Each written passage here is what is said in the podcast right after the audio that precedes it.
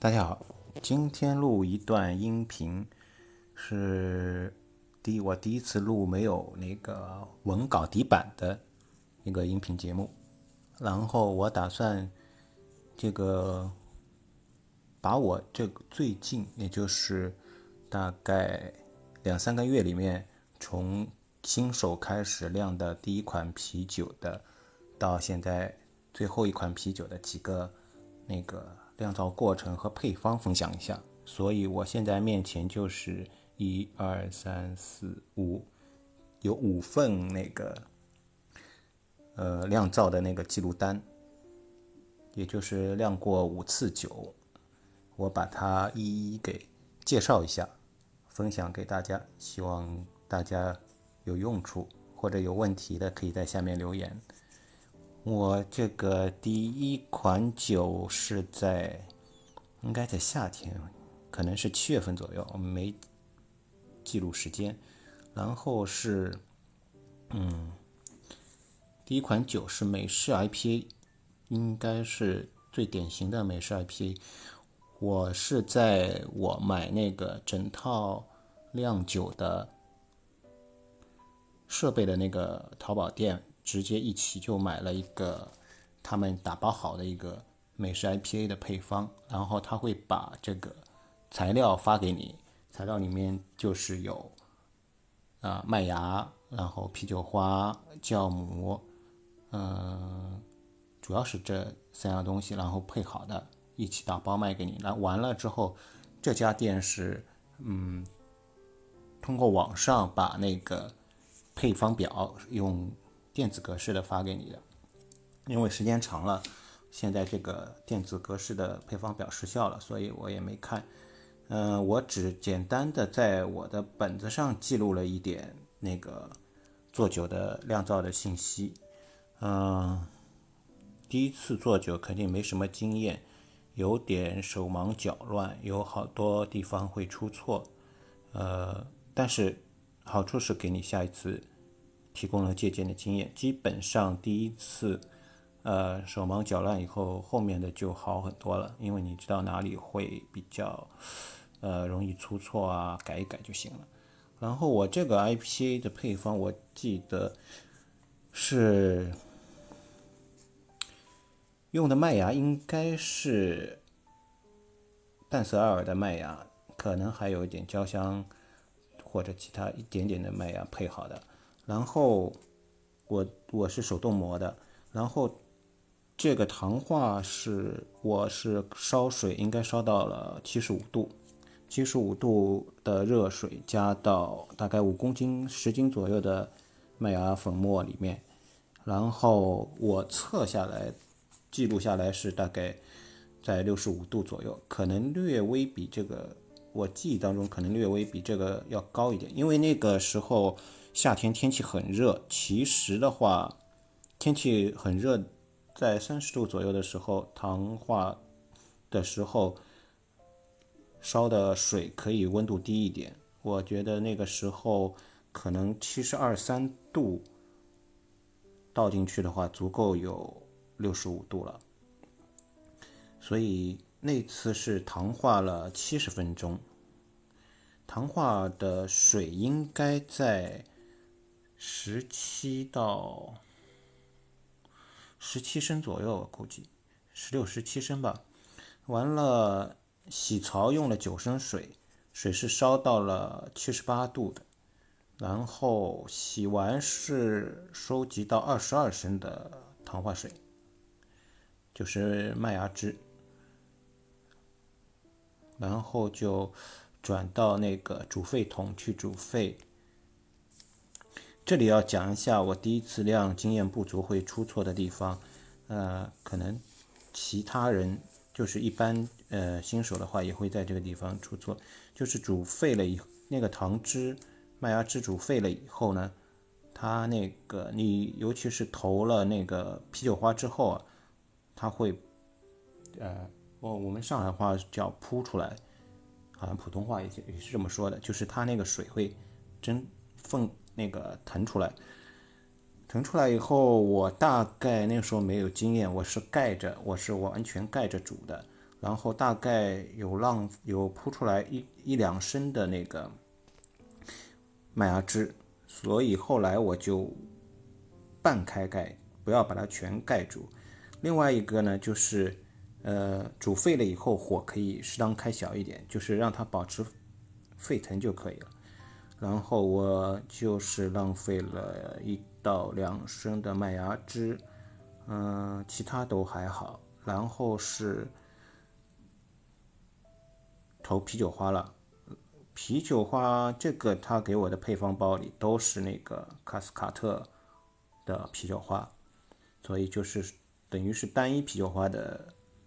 一个 IPA。然后大概是六十分钟、五十分钟、三十分钟、二十分钟，我看一下，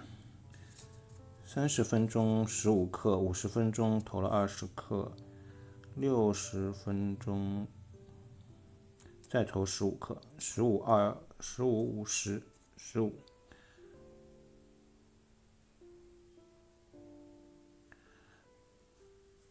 投了三次。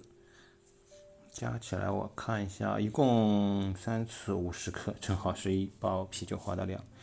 然后就是投酵母，那个酵母我不记得是哪种酵母了，应该是美国的常用美式 IP 常用的酵母吧。我是做了活发的。活化的酵母不是直接投的，我以后我所有的酿酒好像都是酵母要活化一下的，没有直接投。呃，第一次做这个酒的时候，还有一点最头疼的是夏天那个冷却温度降不下来。我用的是那个冷却盘管，就是不锈钢最简单的那种，那时候还没有其他的。那种工具，然后我是，呃，冷却盘管的那个头子是接在水自来水的水龙头上的，然后我们家这个自来水的水龙头有点奇葩，所以跟它那种，它原配的那个夹那个口啊，很难把它夹紧，然后我之后还专门去找了那种口子可以对上的，后来还找到一个。在网上买的，然后那个时候没有那种 对准的口子，就非常非常的累，就一直用手把它顶在那个水龙头上，在那里放水，等于人不能做其他事，就守在那里。然后我估计会滴几滴，因为经常会堵不住那个水就喷出来嘛，有好好几滴水，就不是几滴水了，应该有蛮多自来水就掉在那个。桶里桶里了，好在那个，因为一开始还水温蛮高的嘛，所以就等于是巴氏消毒的状态下，也没什么太要紧，所以就第一次就是这样做出来了一批美式 IPA，然后发酵好像是十天再加一两一周多吧。一周多，我好像就开始喝了。完了之后，嗯，做出来的味道，我现在回忆起来，就是，当然比一般的水啤要味道重了很多。但是我感觉就是 IPA 的特色还不够重，嗯，因为它这个酒花投的少，而且都是在。煮的，煮的时候投的没有干投，所以我觉得卡斯卡特的味道比较淡。因为这个是新手练习包嘛，所以他也一般不会给那个特别复杂的一个酿造方法。还有一个我忘了说了，就是后来发酵，发酵，嗯，发酵那个好像在二十。二十四到二十六度左右的那个酵母，然后那个时候我是用了所谓水浴的方法，就是用一个用一个盆子放水，然后再放很多那个我们运东西冷链用的那个冰袋，把它这个温度降下来。这个东这个水浴的方法呢，呃，好处是那个它降温的效果还是不错的，因为如果你如果那个水足够多的话，能够跟那个就是发酵桶接触面积大的话，就问题不是很大的。然后那个冰袋在水里面慢慢溶解，时间也很长的，可以维持很蛮长时间。然后你可以有。呃，好多冰袋嘛，不停的轮换，就是比较累的地方，就是它要大概半天，尤其天热的时候啊，那半天大概就要换一次那个冰袋，所以你要不停的换。好在晚上温度低，晚上睡觉前你换，你放几个冰袋进去，应该就可以控制住温度了。当然，这是一种没有其他设备情况下的土办法。以后我会，以后几个那个。嗯，配方讲的时候会讲我后来是怎么升级改造的。这就是第一款酒，现在这款酒已经全部喝完了，最后酿出来可能大概在十十七八升，大概十八升的样子，十八升酒。嗯，因为那个前面铺出来浪费了一点，然后再加上那个导筒啊什么，中间也会。少一点的。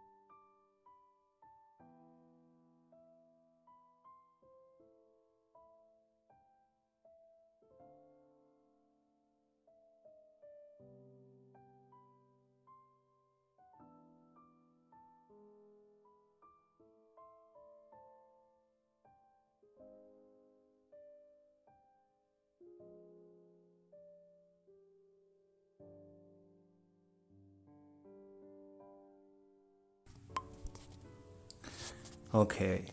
嗯，我的第二个酒就是大名鼎鼎的酿酒狗的朋克 IPA 的克隆配方。因为酿酒狗的名头比较大嘛，我后来在找第二个酒做的时候，我就想做一款酿酒狗的。那做酿酒狗的，肯定就先想到它的。朋克 IPA 嘛，我在网上也找了，呃，蛮多店家的，直接有朋克 IPA 克隆配方的不多，只找到一家，那个这里就不做广告了，大家在淘宝上搜应该可以搜到的。我看有现成的朋克 IPA 的配方配方包的话，我就直接买了。这一家呢，这个店家呢，就是说，他淘宝的产品。呃，应该讲价格是平均价，有的稍微偏高一点点，但是它这个它这个店的特色是，它所有的商品的介绍蛮清晰、蛮全的，然后它的那个图片都做的特别好，就是等于是好比我们是一家商店的话，它这个商店的。陈列啊，装饰啊，什么都特别好，特别干净，特别清晰那种。然后每一个商品的图片都显然是精心制作和拍摄过的，所以从视觉上蛮吸引人的。我就买了他们家那个现成的朋克 IP 的克隆配方。他发过来的这个配方跟上一家就不一样了，他是把配方印在一个质地很好的一个。纸上那种，嗯，很厚的那种，磅数很重的那种卡片纸，嗯，然后上面是中间左边第一面的左边是朋克 IPA，就是酿酒狗的那个朋克 IPA 的那个官方的那个图片，然后下面就是批次啊、酒精度啊、色度啊，就是一整个这个酒的基础的信息，然后另外一边就是整个原材料。和时间表、顺序表列出来，然后再反过来呢，它又是一个整个步骤的一个详细解说。然后呢，它还留了一半地方给你做亮照记录用，就是呃制作日期啊，呃整个准备的东西啊，你可以打勾，准备好了就打勾，全部勾完就全部准备好了。然后后面是。制备啊，发酵啊，干头啊，装瓶啊，备注什么，你按照他那个写就行了。不过我是写在，我是直接就写在实际操作的一些信息，我就是直接写在他另另一半的那个嗯印好的那个步骤这一栏里面。OK，我现在就来介绍一下它的这个克隆配方的一个基础信息。批次是二十升的，然后。制备麦汁，就是它叫制备麦汁，有的地方都翻译成那个煮沸麦汁。煮沸量就二十五升，然后酒精度是五点六，这个是标准的。呃，中点比重是一点零幺幺，起始比重是一点零五三，这个是比重度。嗯，大家网上应该有转换的，直接可以转换批的。它是再说一遍，是一点零五三到一点零幺幺，然后色度是十五个 EBC 啊，这个不清楚，网上也可以查到。色度有好几种，有啊有三种标准，呃，互相之间也可以换算的。苦度是四十七，然后苦度这个挺有意思的，苦度这个也有那个软件啊什么之类的可以算的，但是呢。它也是一种标准的算法，就是，呃，你投了多少东西，然后煮了多少时间，这样呢，它按标准的算出来的。所以，其实有的时候那个苦度会略微跟那个标准算出来的值是有偏差的，但是这个应该偏差不会很大。反正就其实那个大家看苦度值只是一个大概的了解下它有多苦，然后像四十七这个苦度其实是。嗯，比较苦的，但是在 IPA 里面也算是就是比较标准的一个苦度了。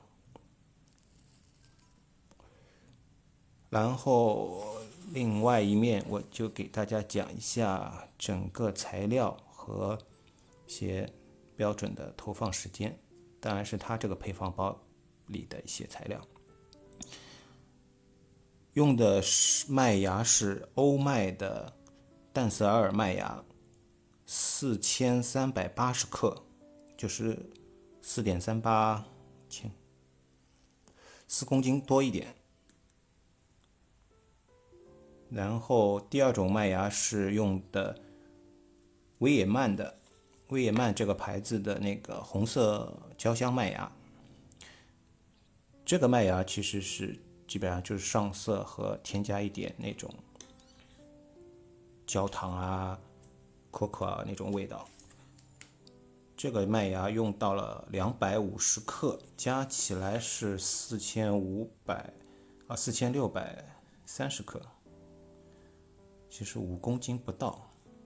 五公斤不到的量。然后后面是啤酒花，嗯，最先投入的。是奇努克十克，然后奥特拉姆十克，这个大概要煮六十分钟。第二轮还是奇努克，也是十克，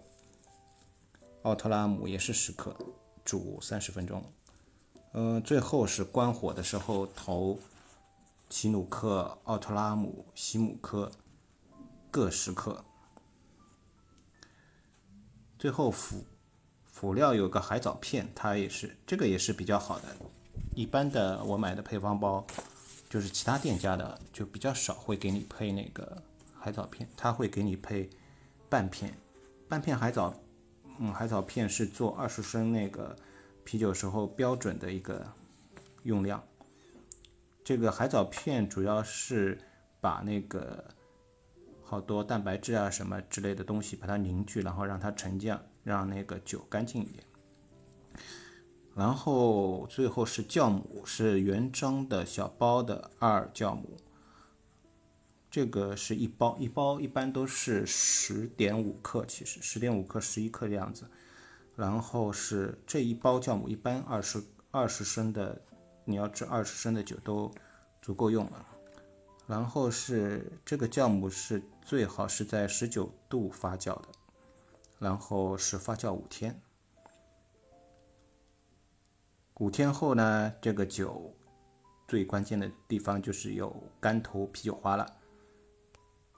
干头啤酒花的量也蛮大的，它这个配方包里面是奇努克二十克，奥特拉姆二十克，西姆科二十克，卡斯卡特二十克，然后是亚麻黄十克，这个都是。他给你备好的，有一点我要提一下，他这个店家蛮好的一点就是所有的啤酒花，它都是按那个步骤，然后帮你配好的量，然后你就现成打开来丢进去就行了。不像有的店家是把所有的量都打包给你，完了你自己拆开来再把它分一分，每个每一次每个阶段你都要自己称一下那个分量，到那个分量你就。装起来，然后再投进去，它这个就比较方便，就反正连称都不要了，就按照他分配给你的，你一点点投进去就行了。然后这里要提一句，其后来其实它这个配方包的克隆呢，它是一个怎么讲，就是减量的克隆，大概减了一半的酒花量。其实那个真正的。就是原厂的配方里面酒花量要比这个多了一半，另外还有一种酒花他没有给，我估计是他那个时候没有仓库，或者是他进的那个里面没有配这个酒花，没有这个酒花，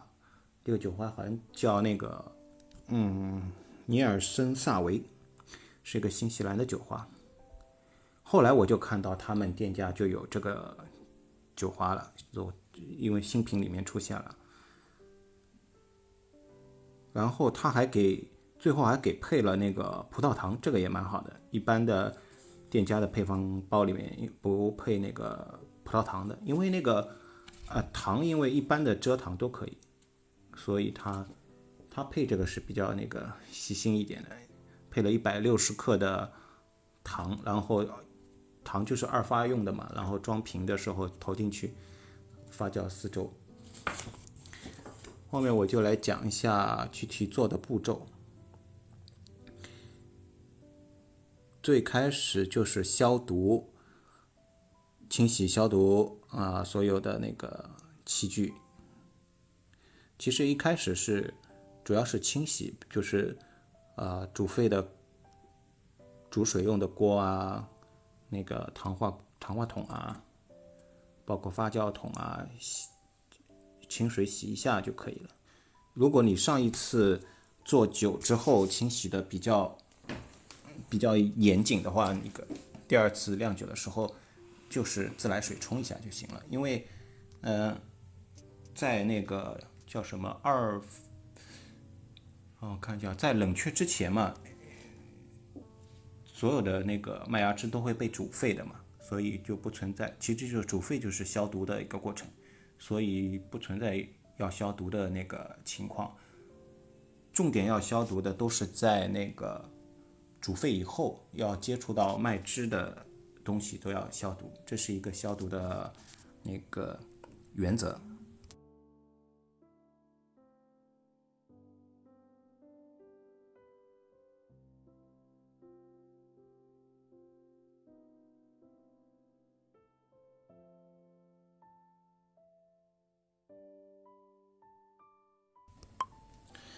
第二步就是制备。加那个，它的标准是加二十升的水，桶里面加二十升的水加热，目标温度也是七十五度，然后把麦芽混合粉碎。这里要提一下，就是一般我们酿酒的时候，就是把那个烧水和麦芽混合粉碎的步骤是一起做的，因为烧水烧到。七十五度的水大概也要半小时吧，然后那个你磨麦芽的时间也差不多是个半小时，因为我这个是手动磨麦芽的，比较累的那种，最不是比较累，是最累的一种方式，是那个磨盘那个磨的，所以可能时间更长一点。如果是轻松的话，有的人是用那个。对坤的那那种机器，然后自己装一个电钻，在电钻接到那个手柄上，就直接用电钻磨的话，大概十分钟就可以把那个五公斤的麦芽磨掉，可能十分钟都不要吧。然后磨麦芽有有一个要注意的，就是，呃，麦芽的话粉碎的话是要把它那个外表的那个壳。叫麦麸嘛，标准标准的话叫麦麸。那个麦麸要把它退下来，就是把它退下来，然后那个麦麸退下来以后要尽量保保持完整，就是完整的意思就是你还能看到它那个麦麸的这个整个整体的一个形状，然后里面的那个麦麸里面的那个芯子就是麦的那个芯子，做做面粉用的那个芯子，要尽量把它粉碎，对，就这样是最好的，因为那个。好像麦麸完整的话是给之后你那个过滤啊什么的比较容易一点。然后是出糖，出糖就是把粉碎后的麦芽放到热水中嘛泡，然后这个大概是没到五公斤的量嘛，加了多少水我看一下，应该也有加十七八升水，我只能。把它加进去，七十五七十五度的水加进去，五公斤的麦芽，标准是会降到六十六摄氏度，但是它这个是等于是平时的室温，大概二十几度的时候的样子。像夏天的话，声音音乐开到了。但像夏天的话，它就是温度要相对低一点。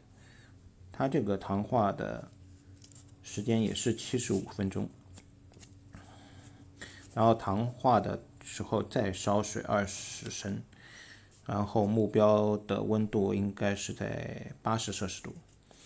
八十摄氏度就是用来洗槽用的。然后洗槽就是把这个七十五分钟以后，把那个八十度的水倒到那个麦芽汁里面。啊，当然先要把那个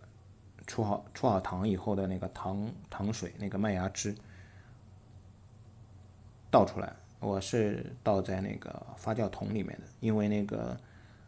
煮沸桶里面还煮着热水嘛，所以就第三个桶出现了，就倒到那个发酵桶里面。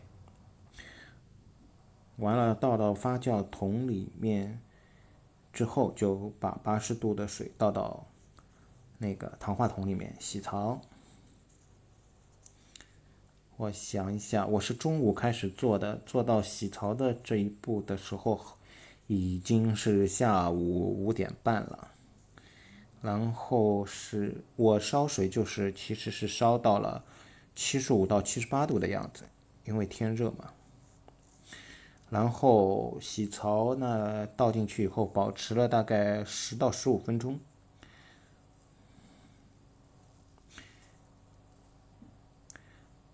大概洗槽用的水在十五升左右，然后就把洗槽的水也加到，也放出来，十到十五分钟之后放出来，放到那个发酵桶里面，放完，然后麦芽汁就收集完成了。收集完成之后，再把那个发酵桶里面的麦芽汁转移到那个煮沸桶里面。这里注意的是，在在发酵前，那个麦汁转移啊，都要尽量避免氧化，所以那个转桶的时候都要最好是接一根那个嗯硅胶的食品级的那个管子。然后把管子尽量是贴在那个桶壁，放到最底下贴在桶壁，让水那个倒出来的时候不要溅起来，不要溅起水花，这样就可以减少它氧化的量。氧化最怕的就是那种它那个水溅起来，然后在里面你可以看到很多水泡，不噜不噜不噜，这些水泡都是会附带着氧的，所以会被氧化。所以在发酵之前，尽量要避免这个麦芽汁被氧化了。然后倒到那个煮沸桶里面就开始煮沸嘛。嗯，煮沸时间也蛮长的，因为你收集的是二十五升的麦汁嘛。二十五升，你想二十五升水要把它煮开，还是要蛮长时间的。我大概到了。下午六点四十快七点钟的时候才煮沸了，煮沸完了之后我就按照步骤加那个啤酒花了嘛。先煮沸开始加一次三十分钟，加一次二十分钟，又加了一次十分钟，再加一加一次。所有啤酒花加好以后，结束那个熬煮，中间关火的时候还要加那个那个那叫什么沉浸沉浸片、海藻片。嗯，加好以后，完了就把它煮沸桶搬下来，然后要做一件事是什么呢？是要把它搅拌一下。就是用搅拌棒把它再顺着同一个方向搅动这个麦芽汁嘛，形成一个漩涡，就像河里、海里的那种河水的漩涡，尽量那个漩涡重一点，然后漩涡完成以后，把它静置十五分钟，这个就是那个叫什么旋转沉淀。它那个漩涡形成以后，里面的那些蛋白质啊、凝结起来的物质啊，都会在那个漩涡中心嘛，然后还会沉到那个底下去。这个十五分钟放好以后，就要把那个麦汁尽快的冷却了。这是一个最夏天最头疼的一个问题，因为夏天温度高嘛，有时候我像我做的时候，室温都有三十度了，你要把它降到发适宜发酵的温度，适宜发酵的温度是多少呢？它这个酵母是十九摄氏度，天呐，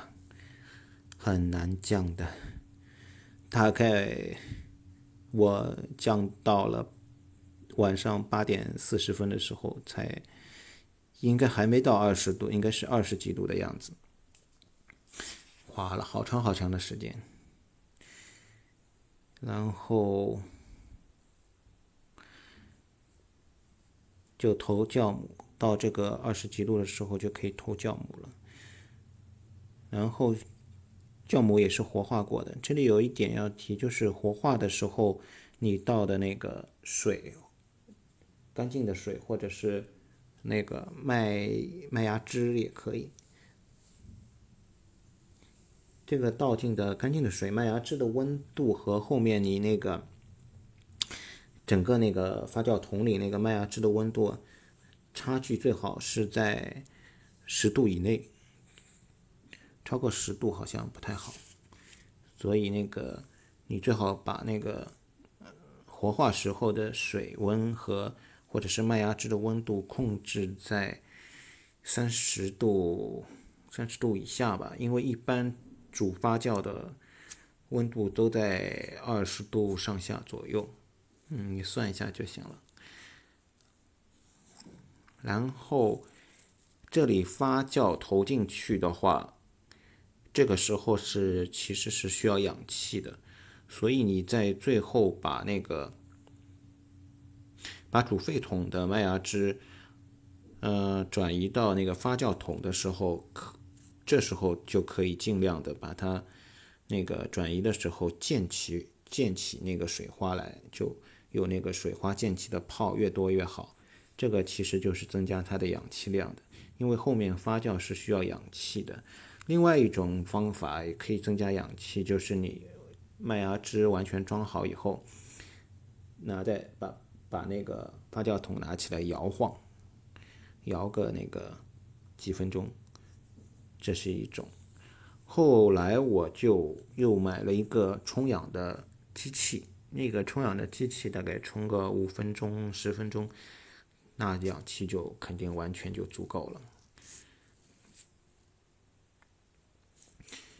这就是发酵这个步骤，把它投进去，然后把发酵桶密封上那个水封，单向的水封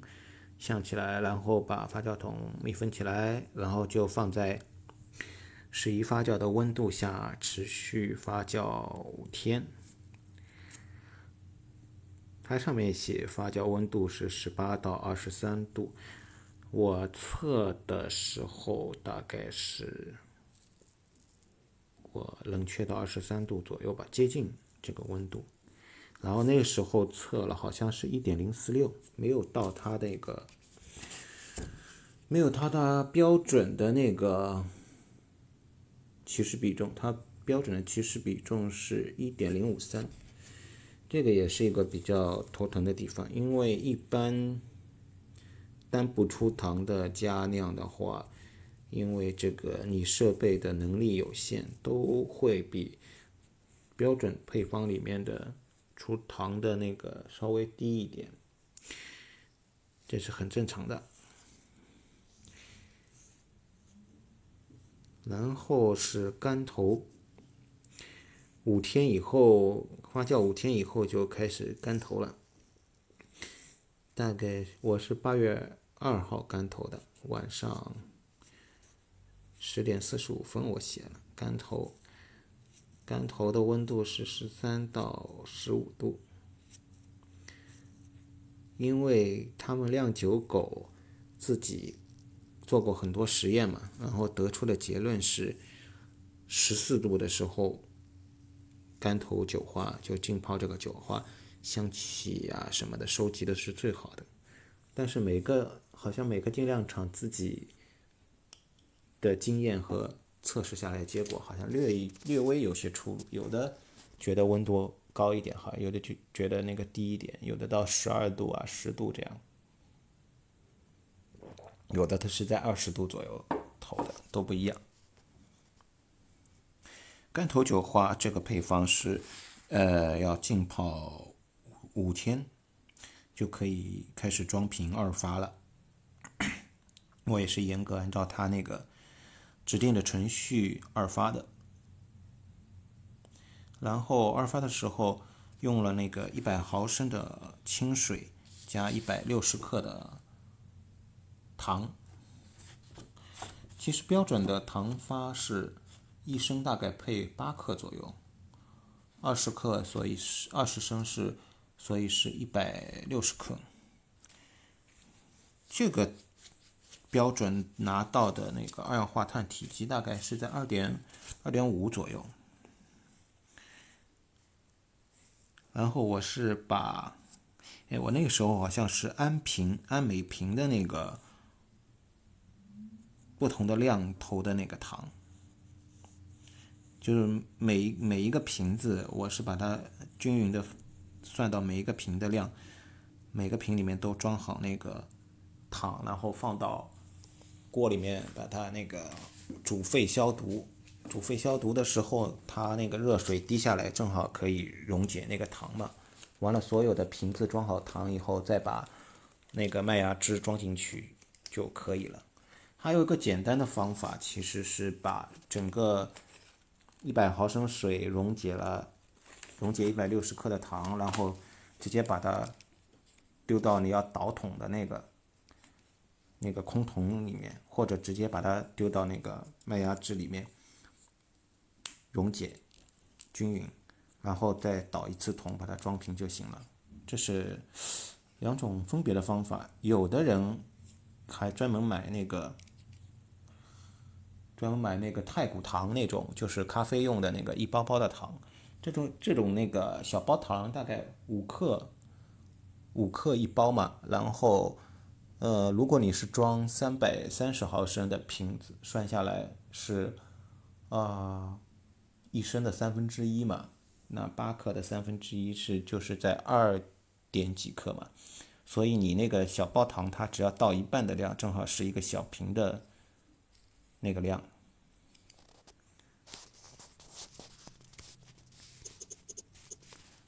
那个方法对于装那个三百三十毫升小瓶的那个特别方便。但是如果是装五百毫升的瓶子的糖就麻烦了，因为它正好是四克，四克的话，一包糖是五克。你如果五百毫升装五克糖的话，有点多，就有可能糖多了会什么后果呢？就是它产生的二氧化碳会太多了，然后就把那个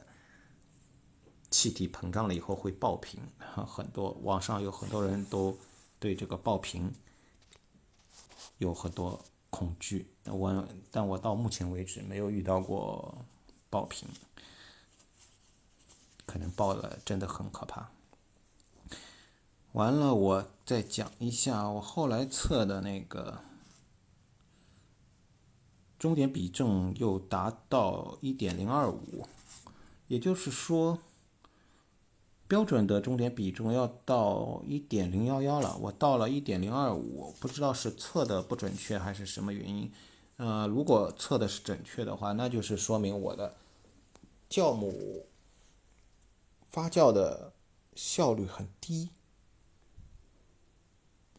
不知道是活化的时候出了问题，还是其他的原因。但是我喝这个酒的时候，它的标准是酒精度是五点六嘛，这个酒口感当然可能真的是没有到五度，但是四度多应该是有的。然后，呃，它指定的那个。二发好像是两四周嘛，所以我到我好像到了两周的时候就开了喝了，然后还有一些流料更晚，确实是在四周之后，它的那个香气啊，各种味道就更加成熟了，而且明显比上一批的那个美式 I P 所谓的美式 IP IPA 的味道要好喝很多，尤其是它那个啤酒花啤酒花的那个香气已经出来了。虽然这个克隆配方只是它标准配方的一半的啤酒花的量，一半都不到，但是已经比上次做的那个美式 IPA 味道要重很多了。这说明干头啤酒花还是非常有效果的，因为它们两者之间主要的差距是一个有干头，一个没有干头，然后一个酒花量少，一个酒花量。大，这就是我酿的第二个酒。那时间蛮长了，今天就先介绍这两个吧，下次再介绍后几种啤酒花，